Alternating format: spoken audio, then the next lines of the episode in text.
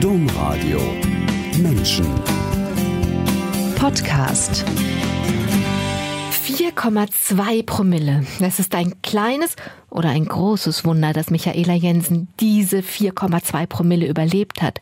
Jahrelang hatte die Journalistin ihre schwere Alkoholsucht vor der Umwelt verborgen. Dieses Mal aber war sie im Alkoholkoma, dem Tod näher als dem Leben. Und dieses Mal wollte sie leben. Entgiftung, Reha, Kündigung, ein neues Leben, in das am Ende zum ersten Mal das Glück einzieht.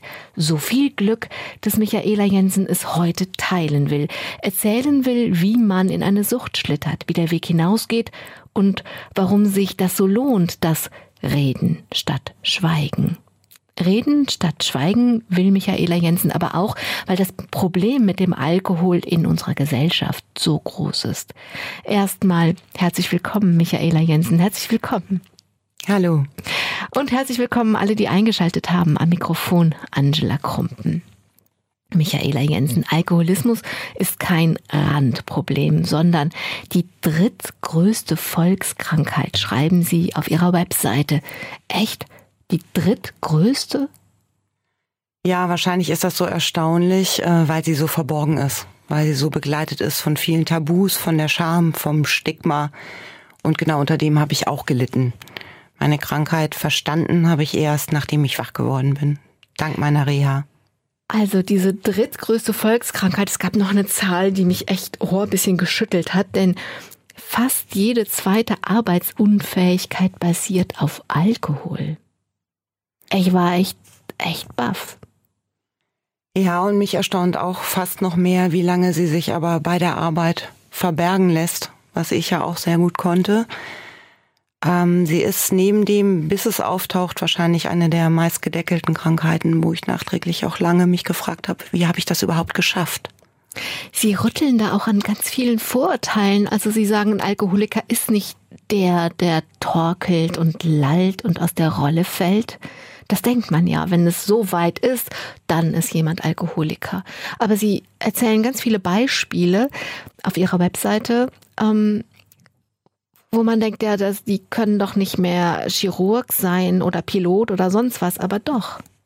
Gerade. Wahrscheinlich bin ich am wenigsten das Klischee, weil ich bin Frau, 43 hm. Jahre alt. Hm. Ich liege eigentlich genauso im Mittelfeld. Es trifft viele Akademiker zwischen 35, 45. Und viele Frauen? Viele Frauen. Es werden immer mehr Frauen. Zumindest ähm, sind sie immer mehr ähm, erfasst und erkannt statistisch. Aber wie kann das sein? Also sie rütteln ja an diesen Vorteilen, weil wir haben so ein Bild im Kopf, solange das nicht ist, ist jemand mein Mann nicht oder was weiß ich, äh, der Pfarrer nicht, äh, Alkoholiker. Aber wenn ich Sie richtig verstehe, ist man in schwerer Abhängigkeit und kann aber trotzdem seinen Beruf ausüben. Ich dachte immer, das passt nicht zusammen.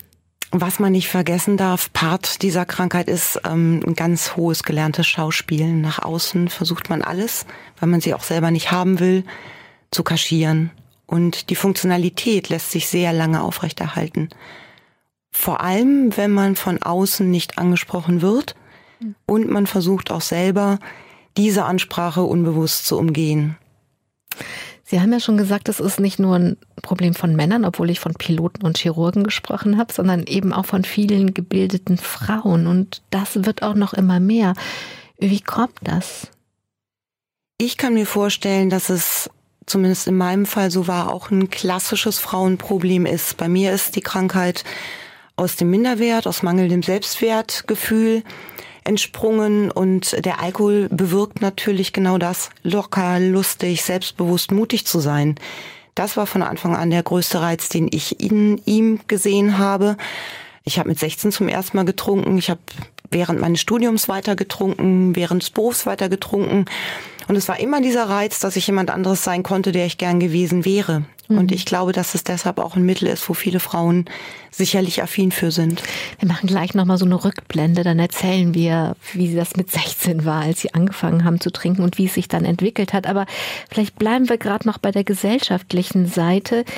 Ähm, ein das eine ist, dass es ihnen damit, dass sie damit mit dem Alkohol so sein konnten, wie sie gerne sein ja. wollten.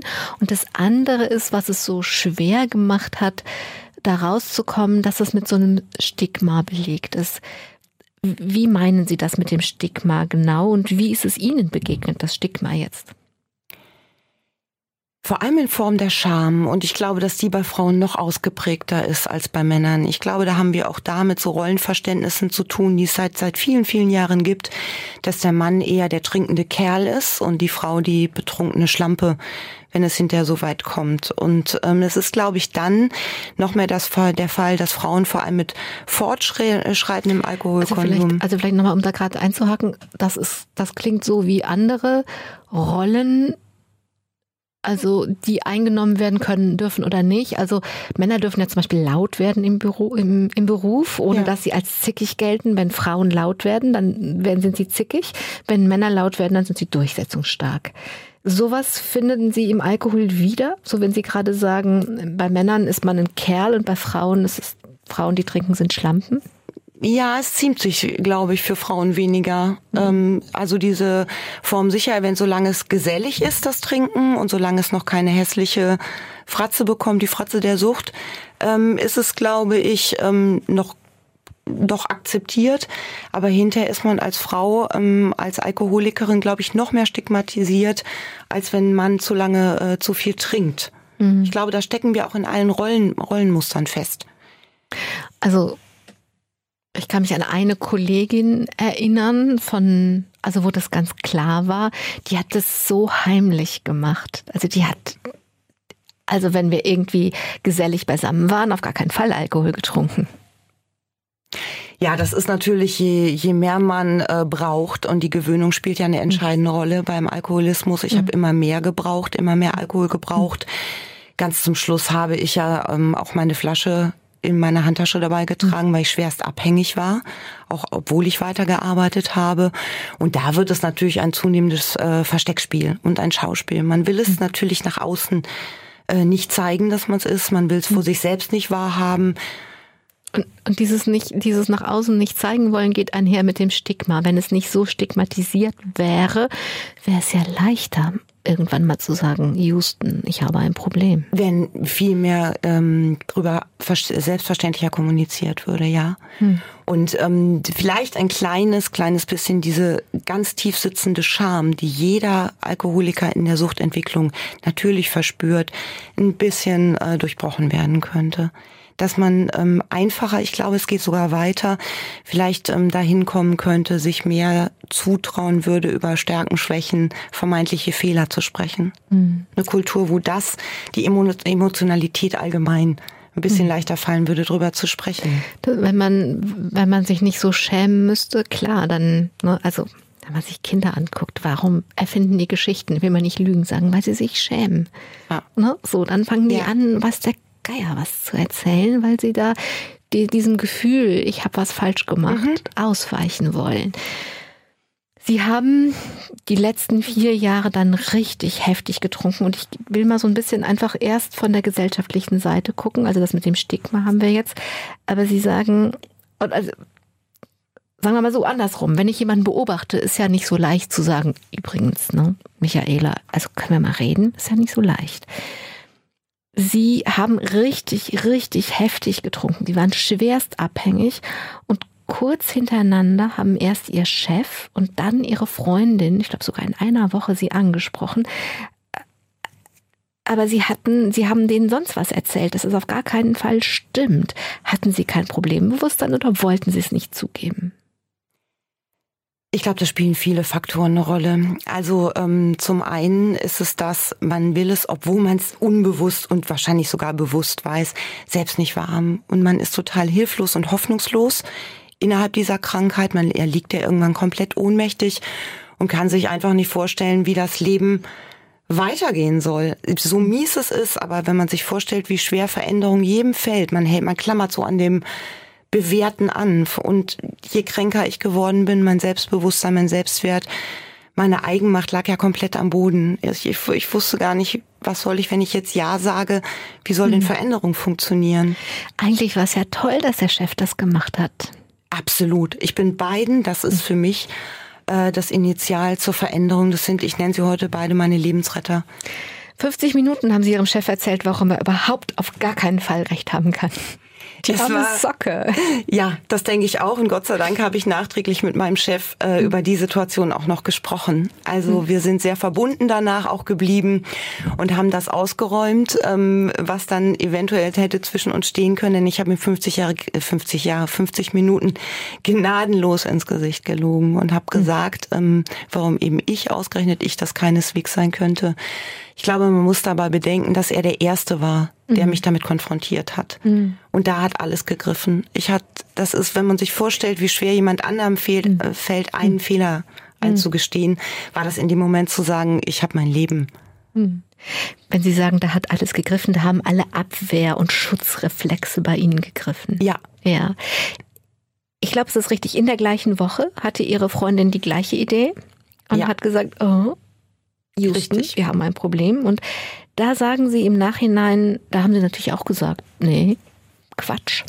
Und trotzdem sagen sie jetzt, sprechen sie von ihren Lebensrettern und schreiben, dass das dann der im Nachhinein der erste Schritt eines langen Weges war.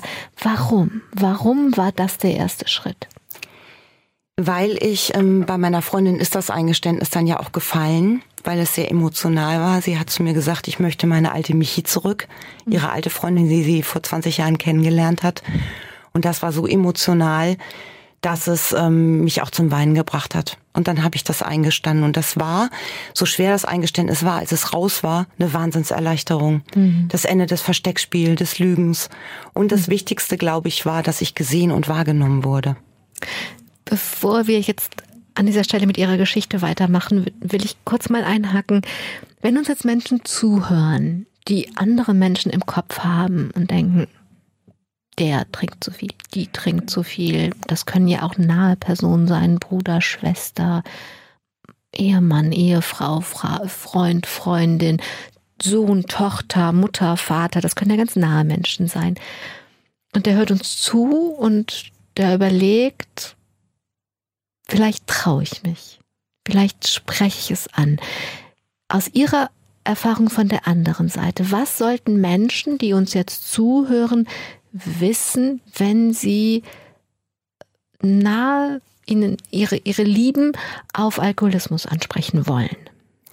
Zuerst auf jeden Fall ansprechen. Ist ganz wichtig. Ich finde, Ansprache rettet Leben. Es ist eine mhm. Krankheit. Man sollte es tun. Aber wie? Emotional ich würde sagen, immer den Menschen, weil es bei mir auch so war, hinter der Flasche sehen. Ganz plakativ, bist du Alkoholiker? erzeugt viel mehr Abwehr, weil mhm. es ähm, die Flasche oder den Alkohol zum Thema hat. Bei meiner mhm. Freundin war es so, die sagte zu mir, ich will die alte Michi zurück, ich vermisse dich. Mhm. Ich sehe, du hast dich verändert, ich leide mit, ich mache mir Sorgen. Es war auch eine Ich-Ansprache. Sie hat von sich gesprochen, aber mich reingeholt und es hat mich ganz weich gemacht. Das könnte aber jetzt vielleicht der Chef sein. Und ich meine, Chefs und Chefinnen haben ja eine Fürsorgepflicht. Was, was sollen die machen? Die können ja schlecht sagen, ich vermisse die alte Redakteurin, die so toll schrieb. Oder so. Sie hat mal weiter gut geschrieben. Richtig. Auch da gilt die Veränderung, was er auch hinterher gemacht hat, mein Chef, die Veränderung festzustellen und auch eben genau das, was ja auch innerbetrieblich geregelt ist, auf jeden Fall ansprechen, so zeitnah wie möglich anzusprechen. Es ist ja sogar ein weites Rechtsfeld, weil ähm, alkoholisch darf ich gar nicht arbeiten. Und ähm, auf jeden Fall hilft es, den ersten Schritt zu machen. Natürlich hat ein Chef andere Hürden als eine Freundin. Mhm. Aber ich glaube, er kann es auch sagen. Er kann die Beobachtung machen, wie man sich als Mensch verändert und was die beruflichen Konsequenzen sind. Was der Mensch selber hinterher daraus macht, der hm. Erkrankte, ist immer das weite Feld der Fragen. Machen wir mit Ihrer Geschichte weiter. Dieses Ich will die alte Michi zurück hat Ihr Herz so angerührt, dass Sie erst geweint haben und dann gesagt haben, ja stimmt, du hast recht. Und zwar so, dass Sie tatsächlich eine Entgiftung gemacht haben. Sie sind, Sie haben eine Entgiftung gemacht, die Welt war schön und nach der Entgiftung dachten sie allen Ernstes, jetzt wäre alles gut. Also rein in die Entgiftung, fünf Tage später ist man körperlich clean, raus der, aus der Entgiftung und weiter nix. Und als ich das gelesen habe, habe ich gedacht, wie kann eine intelligente, kundige Journalistin das denken? So ein Bullshit. Jedes Kind weiß, dass das nicht stimmt. Ja, ich war krank. Ne? Ich war ja von Anfang an krank, psychisch krank. Ich habe Gründe gehabt, warum ich getrunken habe. Die waren nicht weg. Mhm. Und ich wollte das alles ja nicht warm. Ich hatte Angst. Ich wollte, dass es funktioniert. Das heißt, dieses ich so wie vorher sagen, nee, nee, da ist kein Problem und so, das ist einfach weitergegangen. Der Alkohol war aus dem Körper raus, aber Richtig. alles Und andere war, war ja noch da. konfliktscheu mein Zeitlebens gewesen. Ne? Ich konnte jetzt ja auch keine Konflikte lösen. Und ich hatte die Hoffnung, spür- stirbt vielleicht zuletzt, zu sagen, es könnte ja gut gehen. Also ich könnte ja weitermachen und wäre jetzt einfach genesen. Das war das Prinzip, wie stell doch mal die Flasche weg. Ich habe meine Krankheit nicht verstanden. Ne? So einfach ist es nicht. Aber ich habe gedacht, man kann es ja mal probieren, unbewusst. Sie haben es auch probiert und wenn ich das jetzt richtig erinnere, dann haben Sie so acht, neun, zehn Monate, knappes Jahr, Ja.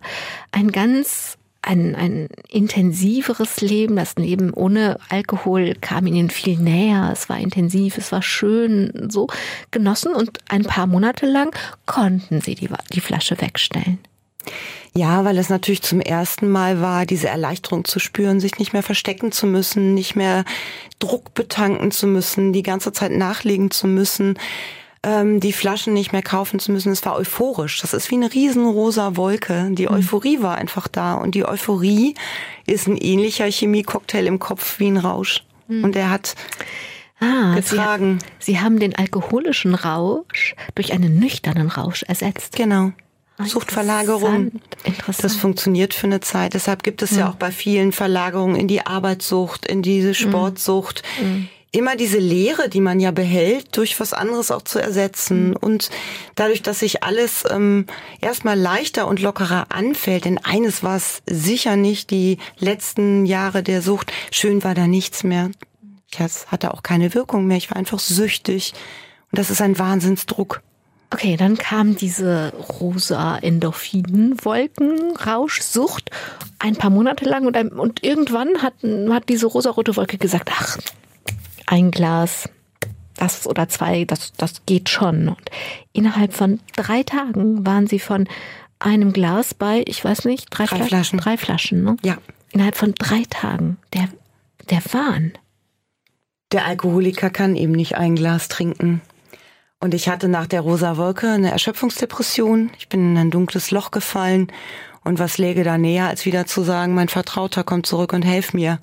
Das ist gelernt, das ist im Kopf verknüpft, das ist vielfältig, das ist alles Sucht. Und dann habe ich gedacht, ich könnte es mal probieren, mal mit einem Glas. Und ähm, dann war das sofort bei drei Flaschen und ich war wieder drauf. Dann waren Sie auch noch mal eine Weile drauf, also jetzt nicht ein paar Tage, sondern einen längeren Zeitraum, ein paar Monate. Und ganz am Anfang habe ich angefangen mit 4,2 Promille und Alkoholkoma. Dieses, ähm, dieses Wiedertrinken nach der ersten Entgiftung hat Sie in eine tatsächlich real lebensbedrohliche Situation Ja. gebracht. Also ich habe wirklich Glück. Vor allem ich bin Frau, ich bin ähm, eine relativ zierliche Frau. Es sind andere Leute schon mit drei Promille verstorben. Ich habe Glück, dass ich es überlebt habe. Ich habe massiv Wodka getrunken und bin dann mit 4,2 Promille, wie Sie sagten, kollabiert. Wurde gefunden und mit Retten, bin mit dem Rettungswagen in ein Krankenhaus gefahren worden. Und danach habe ich mich nochmal in eine Entgiftung eingeliefert.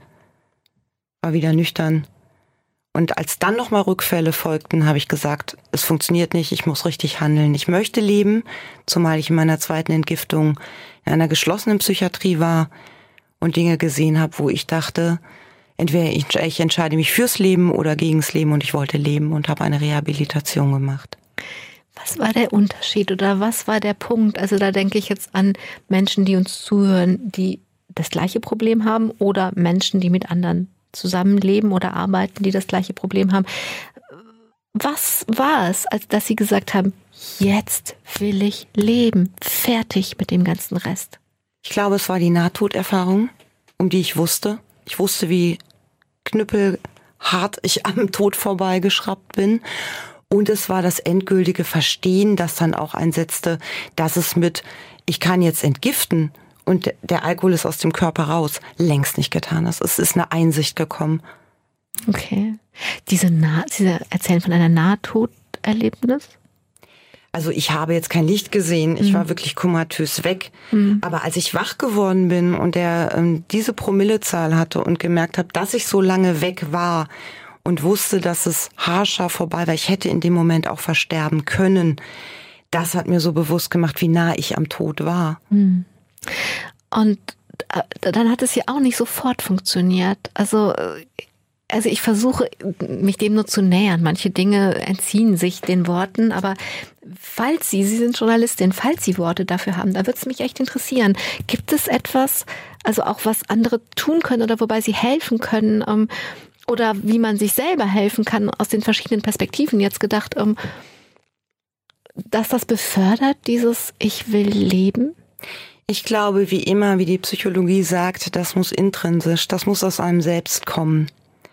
Ich glaube, es ist wichtig, dass was das Umfeld machen kann. Die größte Hilfe ist, wenn jemand den Verdacht hat oder das, ja, sogar das Wissen hat, ist schwierig wahrscheinlich zu sagen, darauf anzusprechen. Ich glaube, das ist das Wichtigste, was das Umfeld tun kann. Den Schritt zu sagen, ja, ich möchte den Strohhalm zum Leben greifen, den muss jeder Patient selber machen. Okay, gut, dann also und hilft es, es wird ja auch oft geraten, jemanden, jemandem nicht mehr zu helfen. Das fallen lassen? Das fallen lassen. Sie nicken, das hilft. Ich glaube, das hilft. Das ist eben Part des Ganzen, dass es nur aus einem selbst kommen kann. Okay. Also das, so hart das ist für Mütter zum Beispiel, für Eltern, sich abzuwenden und die Tür zuzulassen und zu sagen, nee, jetzt nicht. Ich glaube, die Hilfe ist zu sagen, ich weiß es, ich sehe es, zu versuchen, das von außen zu sagen, nicht wegzuducken, sich nicht mhm. wegzuducken, nicht co-abhängig zu werden, nicht mit wegzugucken, was der Alkoholiker sowieso selber macht, diese Verdrängung mitzuspielen, das Schauspiel nicht mitzutragen, mhm. sondern zu konfrontieren, in der Sorge, in der Not. Eine Ordensschwester, die in Lateinamerika ganz viel mit auch mit Süchtigen zu tun hat, die hat mal den, ich fand, schönen Satz gesagt, die Liebe bleibt, die Hilfe nicht. Ja, genau. Den könnte ich unterschreiben. Mhm. Und es war, schlussendlich war es ja auch die Liebe, die mich aufgemacht hat. Die Liebe meiner Freundin, die ich gespürt mhm. habe. Und was ich gar nicht mehr zugetraut habe. Ich habe mich ja selbst nicht geliebt. Ich habe mich gehasst. Mhm. So ist die Sucht auch entstanden. Und wie ich mit mir umgegangen bin, das war das eine. Dass ich auch den anderen nicht mehr zugetraut habe, mich zu, zu lieben, war die Konsequenz dieser vielen, vielen Jahre. Und mir, jemand hat zu mir gesagt, ich vermisse dich, komm zurück. Und letztlich hat die Liebe es aufgemacht. In meinem Fall hat sie mich Gott sei Dank erreicht. Okay. Ich habe am Anfang gesagt, wir machen eine Rückblende, wie das denn gekommen ist. Also jetzt an der Stelle, an der Sie eigentlich gerettet sind, würde ich einmal gerne mit Ihnen zurückschauen. Mhm. Ähm, und Sie haben diesen schönen Satz gesagt, nüchtern war ich schüchtern. Und ja. Mit 16 haben Sie angefangen, diese Schüchternheit, die sie nüchtern immer mit sich rumtragen musste, diese ständige Angst, ähm, die dahinter steckt, wenn man ganz schüchtern ist, wegzutrinken. Und ich schätze mal, das machen Millionen andere 16-Jährige auch. Ja. Die werden aber nicht unbedingt schwerst abhängig. Ja. Da ist die Frage ähm, des Missbrauchs natürlich gleich und der psychischen Abhängigkeit tangiert. Ähm, ich nenne das, trinkt man wofür oder wogegen an, und zwar dauerhaft. Hm. Ich glaube, es ist was anderes, als wenn man in der Pubertät das empfindet und mal einen Rausch frönt, aber sonst ein ganz gutes Standing mit sich hat. Mhm. Also ein Selbstwertgefühl, ähm, wo man sagt, ähm, ich traue mich mir selbst zu. Ich kann auch ähm, im Alltag ähm, mich selbst genießen, meine Hobbys genießen oder leide ich sehr unter psychischen Problemen. Und das habe ich zu dieser Zeit getan. Und ich habe mich immer danach gesehen, so zu sein, wie ich mit Alkohol bin. So mhm. anders zu sein, dass ich mich in diese Figur verliebt habe. Wie war denn die Michaela, in die Sie sich verliebt haben? Eloquent, die konnte reden, die konnte lachen, die konnte flirten, die konnte alles, was ich per Tag nicht konnte. Tagsüber bin ich schnell errötet, ich habe mich nie getraut, ähm, laut zu sein. Ähm, mhm. der Mensch in einer Gruppe, der am meisten sagt, ich bin immer so einen Schritt zurückgeblieben, immer leise, aber nicht, weil mhm. ich leise sein wollte, sondern ich hatte immer Angst, Fehler zu machen, mhm. dass andere über mich urteilen, dass ich was falsch machen könnte. Und das habe ich gehasst. Ich habe es wirklich gehasst, diese Person, die so leise war. Ich wollte das Souveräne und das Leichte. Und das war das dann unbewusst, dass dieses, weil es gab sie ja. Wenn es sie gibt, warum soll es sie dann nicht ohne Alkohol geben, diese Michaela, die sie, die sie sich verlieben konnten? Ich habe den Schritt darüber nie hinbekommen, hm. mich, mich selbst zuzutrauen und darin bestärkt zu sein. Ich hätte damals sicherlich ähm, damals schon Hilfe annehmen sollen. Denn alleine bin ich da nicht rausgekommen. Das war wie ein inneres Gefängnis. Ich habe mich aber nicht getraut, darüber zu sprechen. Und niemand hat sie, damals hat sie niemand angesprochen oder niemand was gemerkt. Wahrscheinlich haben alle die, die laute, lustige, eloquente Michaela auch geliebt. Die anderen. Ja, und wahrscheinlich auch das Unauffällige und Brave und Angepasste bei Tag. Ich habe das als Schüchternheit und Bedrückung erlebt, aber ich war ja auch sehr angepasst. Ich war gut in der Schule, ich bin mitgelaufen.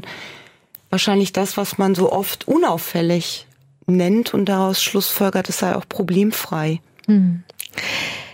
Mit 16 haben Sie Ihr erstes Weizenbier getrunken. Ja. Und dann haben Sie tatsächlich nicht mehr aufgehört und Sie haben Massenmengen konsumiert. Ja.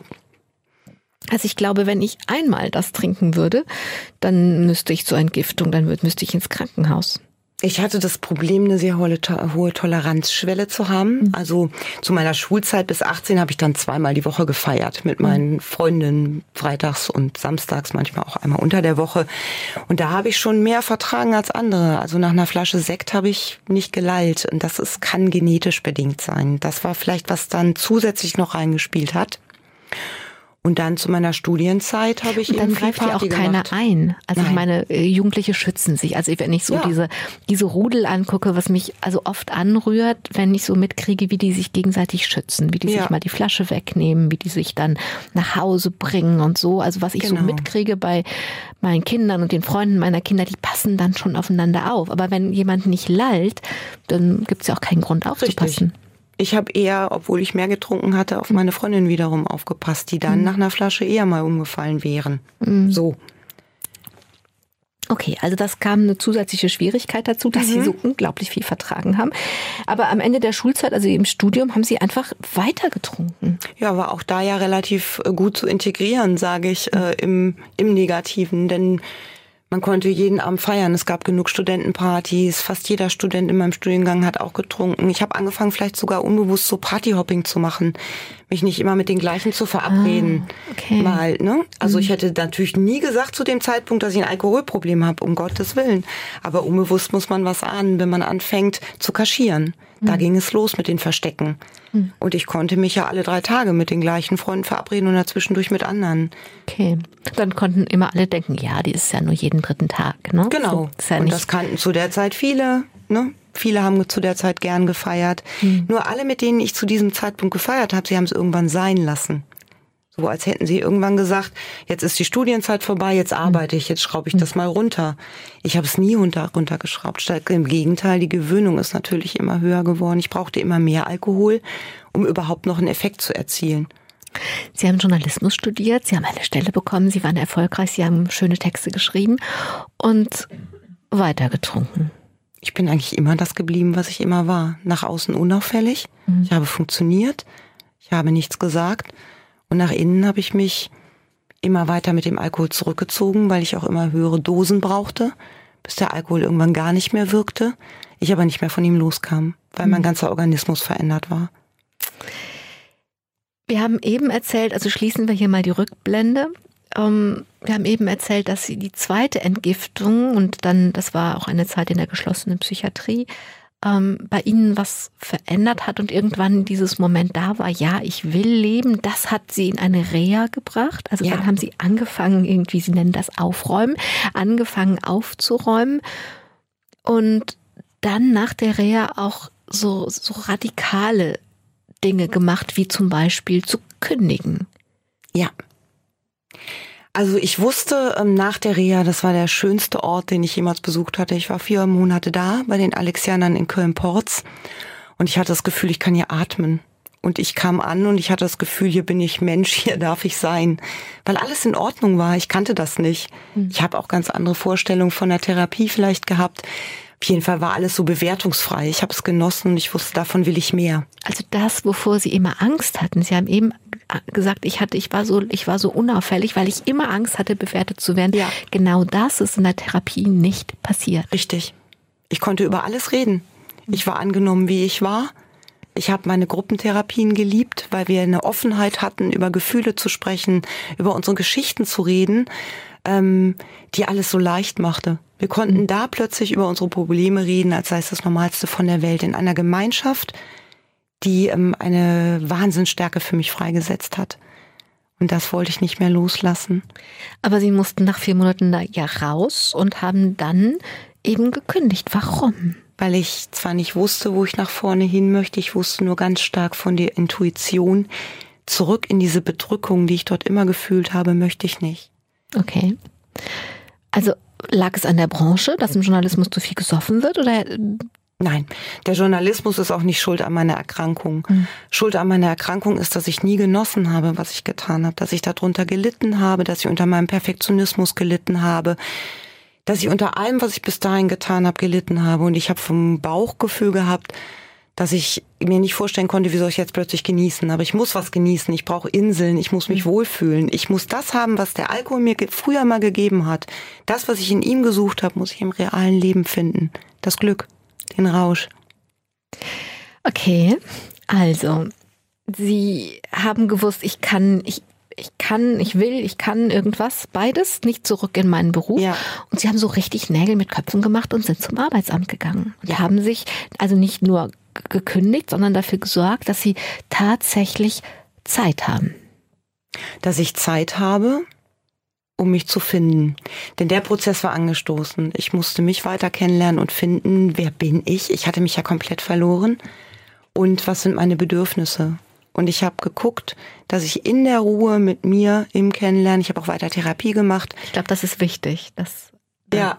dass das zusammen Also ich habe noch ja. drei Jahre Einzeltherapie gemacht. Mhm. Ich habe anderthalb Jahre eine Nachsorgegruppe ähm, mhm. besucht wo ich ähm, einfach weitergemacht habe, mal zu gucken, wer bin ich überhaupt und äh, wo möchte ich hin und wo tut es mir gut. Und ich hatte da in der Zeit tolle Menschen, die mich unterstützt haben. Ich habe Hilfe erfahren, auch vom Jobcenter, mit dessen Hilfe ich mich selbstständig machen konnte, die den Prozess begleitet haben. Ich habe Sachen gemacht, die mir gut getan haben. Sie wollten das Glück, was ihnen der Alkohol gebracht hat, die Entspannung, dieses, die andere Michaela, ohne Alkohol sein. Und Sie haben das Glück gefunden. Ja, es war eine lange Suche. Was, was ist unterwegs, also wie ist es Ihnen begegnet, das Glück? Wann waren Sie glücklich ohne Alkohol?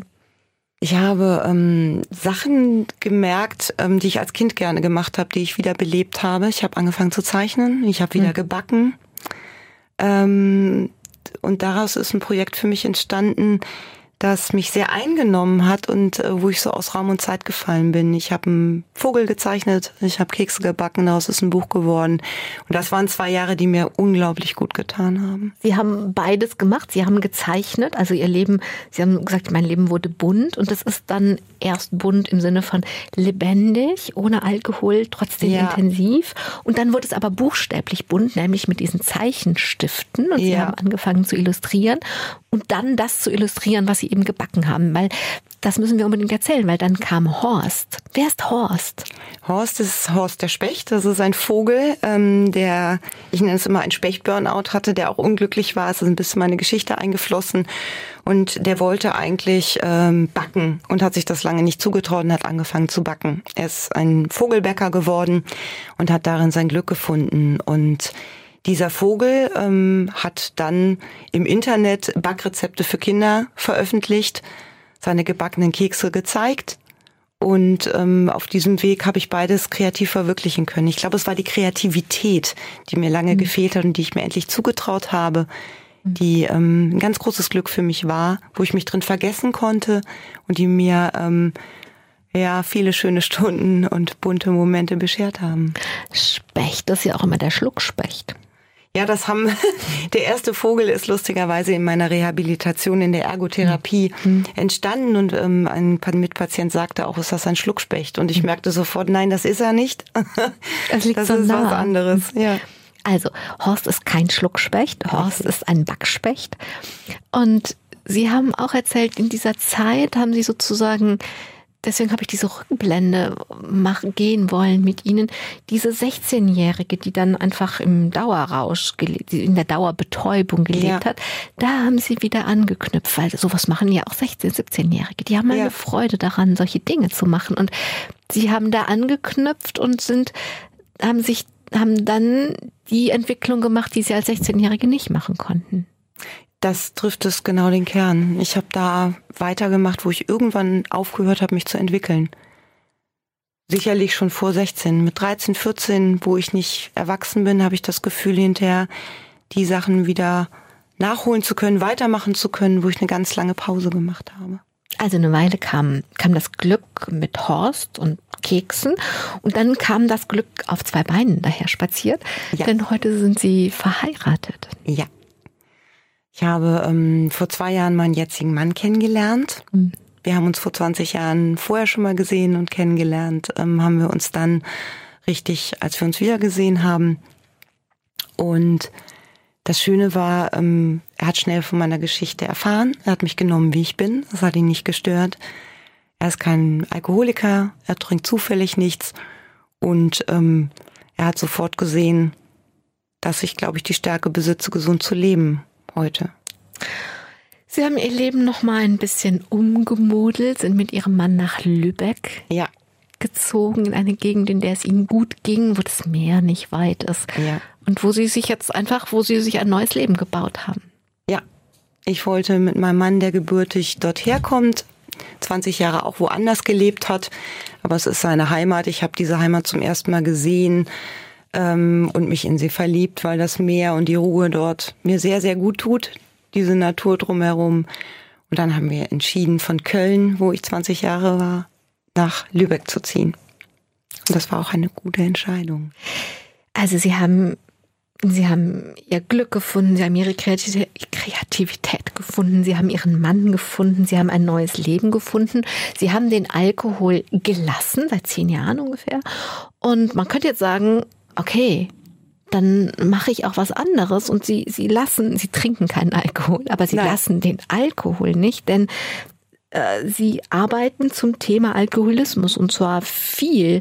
Warum? Warum haben, machen sie alles neu, aber reden jetzt über den Alkohol?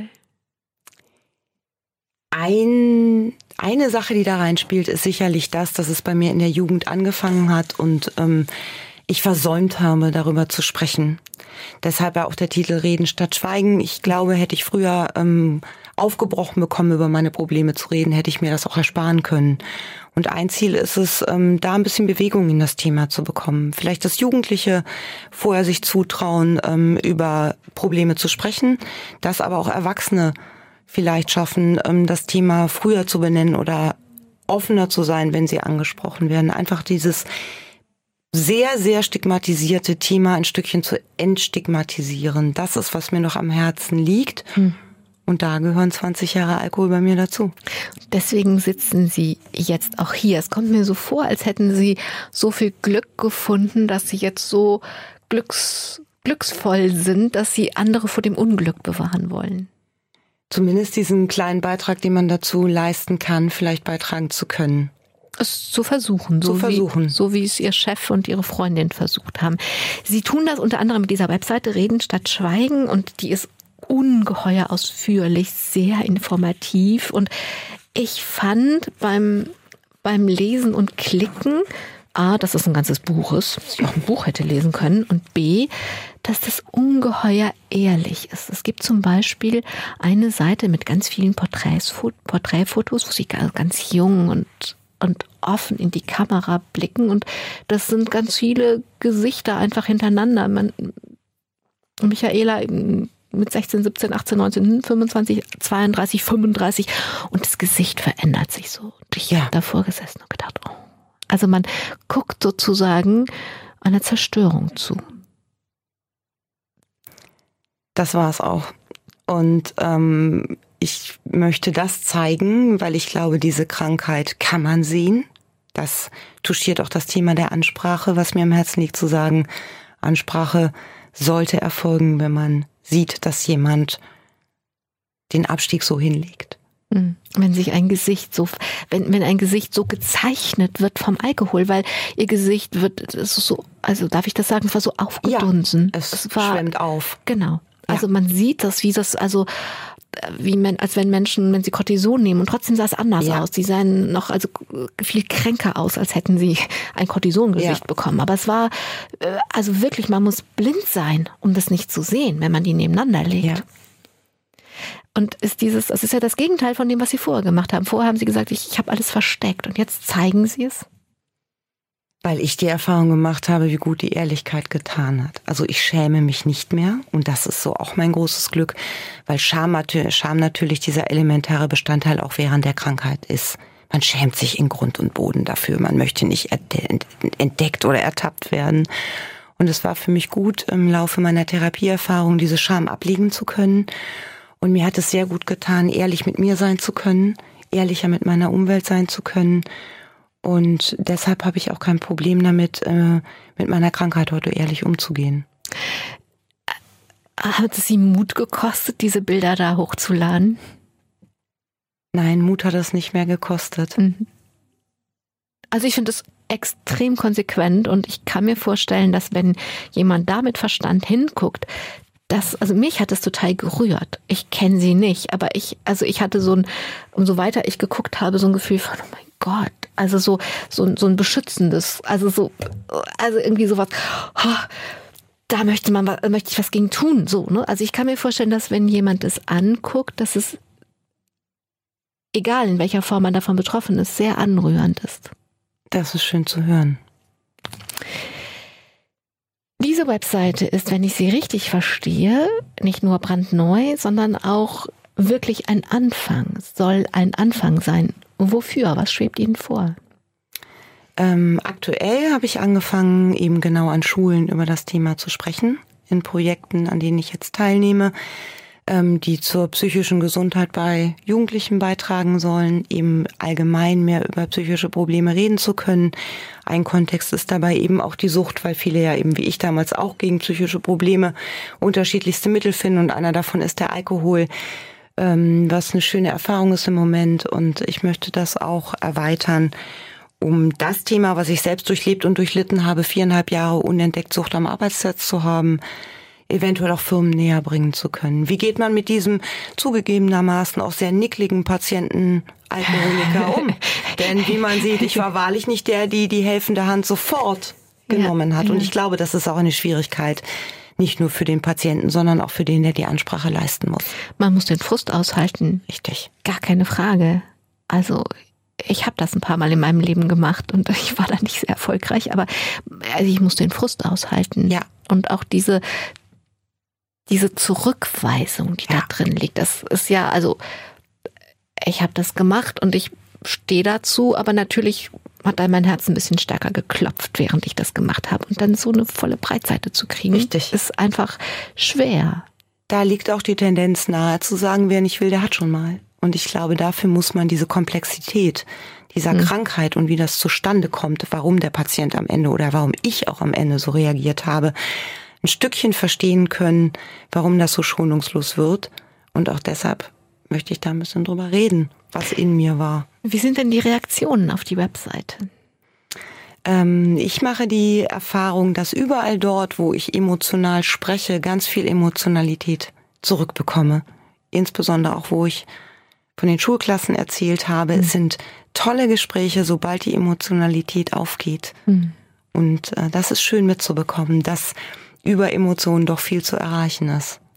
Reden statt Schweigen heißt diese Webseite. Ich sage es nochmal und ich verlinke es aber auch. Also wenn, wenn Sie diese Sendung im Radio hören, können Sie ins Internet gehen, Domradio Menschen eingeben und dann finden Sie diesen Artikel mit Michaela Jensen und wenn Sie da ganz runter scrollen, verlinke ich die Seite nochmal, dann können Sie auch draufgehen. Also Sie haben positive Reaktionen und ich meine, das kann man sehen. Ich sitze Ihnen ja jetzt gegenüber. In jedem Fall ist das Glück in Ihr Leben wieder eingezogen oder eingezogen? Das eingezogen. Müssen, eingezogen, das müssen Sie sagen.